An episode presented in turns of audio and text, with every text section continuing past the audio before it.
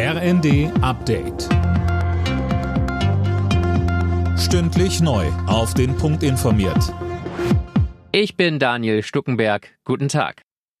Bei einem Hubschrauberabsturz nahe Kiew sind 16 Menschen ums Leben gekommen, darunter der ukrainische Innenminister. Präsident Zelensky spricht von einer furchtbaren Tragödie. Fabian Hoffmann mit mehr. Der Hubschrauber war in der Nähe eines Kindergartens abgestürzt. An Bord waren noch weitere hochrangige Politiker, darunter auch der stellvertretende Innenminister. Rund 30 Menschen wurden verletzt. Die abgestürzte Maschine gehörte zum Notfalldienst der Regierung und war auf dem Weg an die Front. Zur Ursache des Absturzes wurde eine Sonderkommission eingerichtet. Es wird aber wohl ein paar Tage dauern, bis man da genaueres weiß.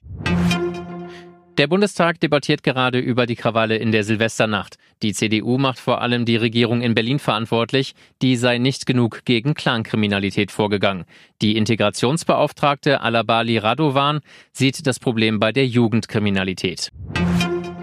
Außergewöhnlicher Schritt des Europaparlaments. Es hat Kanzler Scholz dazu aufgefordert, Lieferungen von Leopard-Kampfpanzern an die Ukraine zu ermöglichen. Die Grünen hatten den Antrag eingebracht. Die Abgeordneten stimmten mit großer Mehrheit zu. Mehrere Länder hatten signalisiert, Leopard-Panzer liefern zu wollen. Deutschland muss als Herstellerland aber zustimmen. Hamburgs Elbphilharmonie ist künftig auch auf der 2-Euro-Münze zu sehen. Nächste Woche werden die ersten Elfi-Münzen herausgegeben. Die Bundesbank prägt jedes Jahr ein Wahrzeichen aus einem anderen Bundesland auf die 2-Euro-Münze. Alle Nachrichten auf rnd.de